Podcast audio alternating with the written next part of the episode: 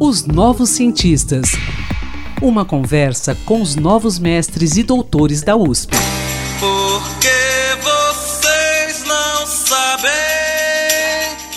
do lixo ocidental. Não precisam mais temer, não precisam da solidão. Todo dia é dia de viver. Bom dia, ouvintes da Rádio USP. Recebemos aqui nosso podcast a pesquisadora Fernanda Paulo Marques.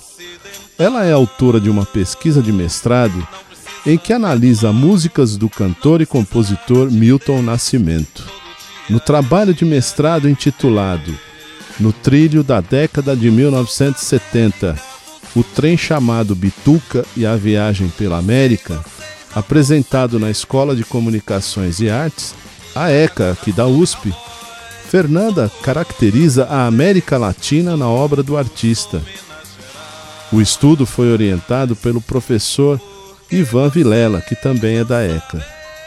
Bom dia, Fernanda, tudo bem? Obrigado aí por participar do nosso podcast, hein? Os Novos Cientistas. Imagina, um prazer estar aqui participando e nesse fazendo esse papel tão, tão importante que é divulgar a pesquisa acadêmica da USP.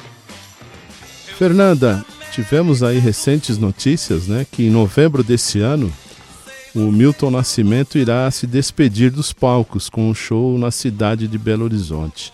Antes mesmo da gente falar do seu estudo especificamente, diga-nos qual, qual é o principal legado que ele deixa para a nossa música popular brasileira, hein? Na verdade, são muitos esses legados, né? É, as contribuições, elas acabam não se restringindo somente ao Brasil, e sim para uma música também em contexto global. E eu diria que ele revolucionou a ideia que temos de música, que sempre teve um legado histórico baseado em caixinhas, com classificações que acabam restringindo né, o pensamento musical. E o Milton, ele desenvolveu e desenvolve até hoje uma música que, na minha opinião, ela é completamente aberta no mundo, né? Ele ele não tem um gênero é, musical definido, ele não tem uma questão de jeito certo ou errado de fazer música, não tem o simples e, e o complexo. Por exemplo, aquela música O Cio da Terra, né? É uma música aos olhos, né, musicais assim, mais técnicos. Tem quatro, cinco acordes, sei lá, e tem uma, uma melodia sem muitos saltos, com uma rítmica um pouquinho complicada, que tem uma mudança de, de compasso em torno dela. E a mesma coisa acontece com a outra música, Lilia, né? É uma música que também é uma melodia com poucas notas, mas é uma música em cinco, então com um arranjo cheio de camadas instrumentais, tem um uso de falsete que ele usa como um recurso tímbrico, e, e inclusive essa é uma música que o próprio Ivan enxerga como uma questão de, de world music, né? É, enfim, eu acho que o legado que ele deixa é, é que a música a, música é o que a gente gosta, é a música que a gente vive. Ele demonstra muito bem isso quando ele coloca desde o jazz na música dele, ou então quando ele ressignifica a cultura popular, que nem aquela música Lua Girou, que é uma música folclórica que ele adaptou, né? Então ele trouxe muitas contribuições que não tem como reproduzir é, porque tem a gente não consegue reproduzir porque tem uma relação de amizade, tem uma liberdade de criatividade, é, ele tem um respeito pelo conhecimento alheio e a forma de enxergar a, a música que foi é, a vida e as experiências dele que, que trouxeram isso, né? Então é algo que não se aprende, por exemplo, em conservatório ou em alguma universidade. É, é, difícil falar do legado dele, de um artista como Milton, porque para mim ele é revolucionário. Uhum.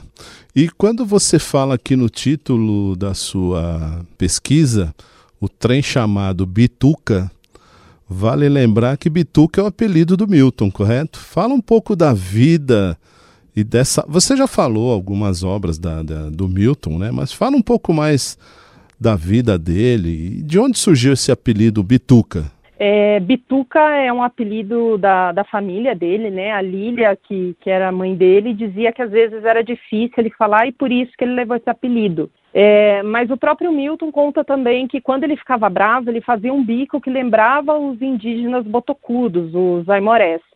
E como era difícil para alguns amigos dele, que, quando, quando, crianças, né, falarem esse nome, eles passaram a chamar ele de Bituca, né? Uhum. Então esse é um pouco o motivo do, do apelido.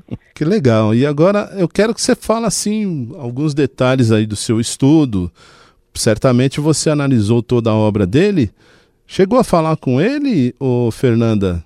E com pessoas próximas também? Chegou a entrevistar? Como a minha pesquisa ela estava muito voltada para uma análise musical sobre a, a, obra do Milton, eu nem cheguei nem, nem a tentar uma entrevista com ele ou com alguém próximo do clube que tivesse qualquer relação, né? Porque acabou sendo uma pesquisa que contou com o apoio de uma escuta compartilhada é, do meu orientador e também de, de muitos amigos e, e colegas. É, mas, enfim, foi uma pesquisa é, que estava voltada para falar sobre essas, as contribuições né, e o que caracterizava a América Latina na obra do Milton, é, especialmente na década de 70. Então, eu não analisei toda a obra, eu analisei seis discos, que foram Milton, de 1970, o Clube da Esquina, de 72, o Milagre dos Peixes, de 73, o Minas, de 75, o Gerais, de 76 e o Clube da Esquina 2, de 78 não analisei todas as músicas, né, de, de cada disco, mas eu fui destacando em torno de umas duas ou três de cada disco, né? É uma obra muito intensa e muito complexa, então exigia um certo tempo aí, e por isso que eu escolhi só, só algumas músicas apenas. Bom, você citou aí em duas oportunidades o Clube da Esquina. Eu quero que você fale para o nosso ouvinte é, a importância desse Clube da Esquina. Era um grupo, correto? Para a obra do Milton e para a música brasileira de forma geral? Na verdade, eu reconheço o Clube da Esquina mais como uma experiência musical, né? Porque o clube ele teve muitos agregados ao longo, ao longo da, da história. É, eu acho que assim a importância é, é, algo inquestionável sobre o Clube da Esquina e o Milton enquanto parte dele. É, mas tudo que eles trouxeram para a cultura como um todo no, no Brasil e, e, fora, fora do país também.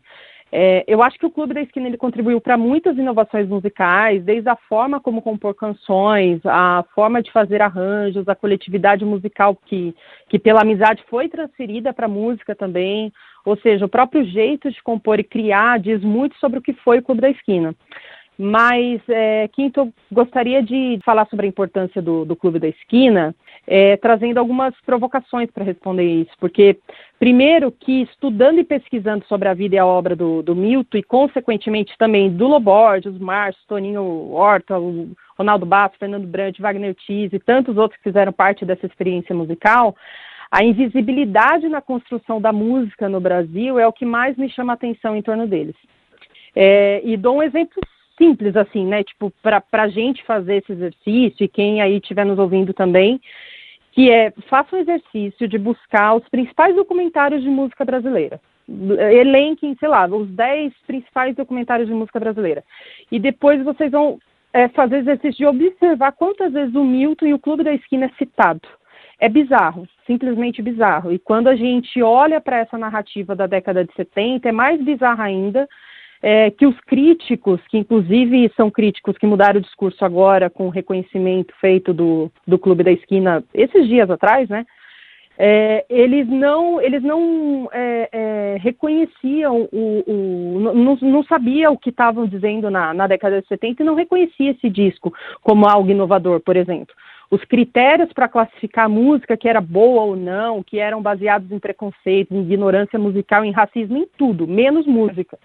Então, assim, não é a totalidade, claro, tinha os músicos que, e alguns jornalistas e, e estudiosos que reconheceram, mas era a minoria, o que acabou sendo irrelevante para a construção de um discurso e consolidação da música dentro da indústria, sabe?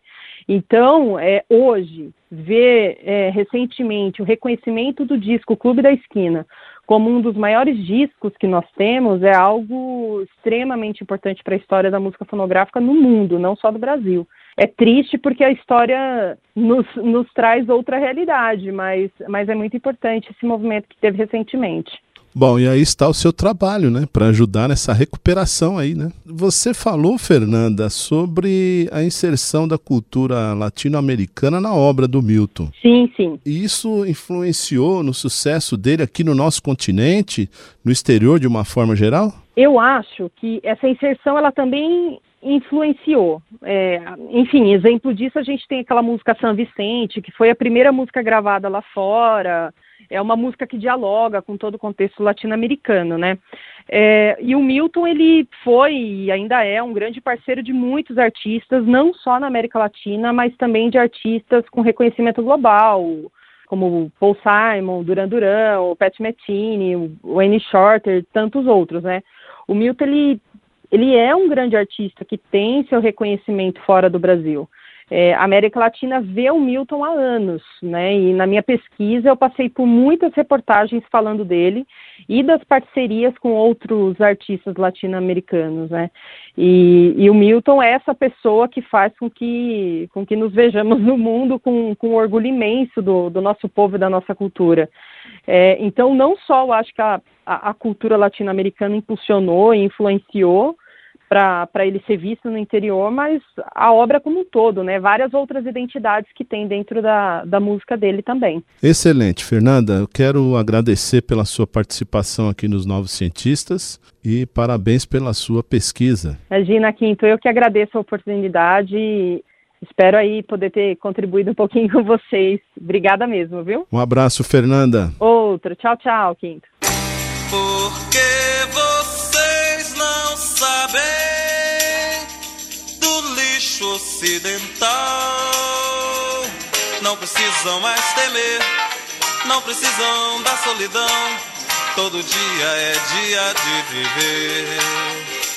Pesquisador, se você quiser falar sobre sua pesquisa, seu estudo, envie-nos um e-mail para ouvinte.usp.br.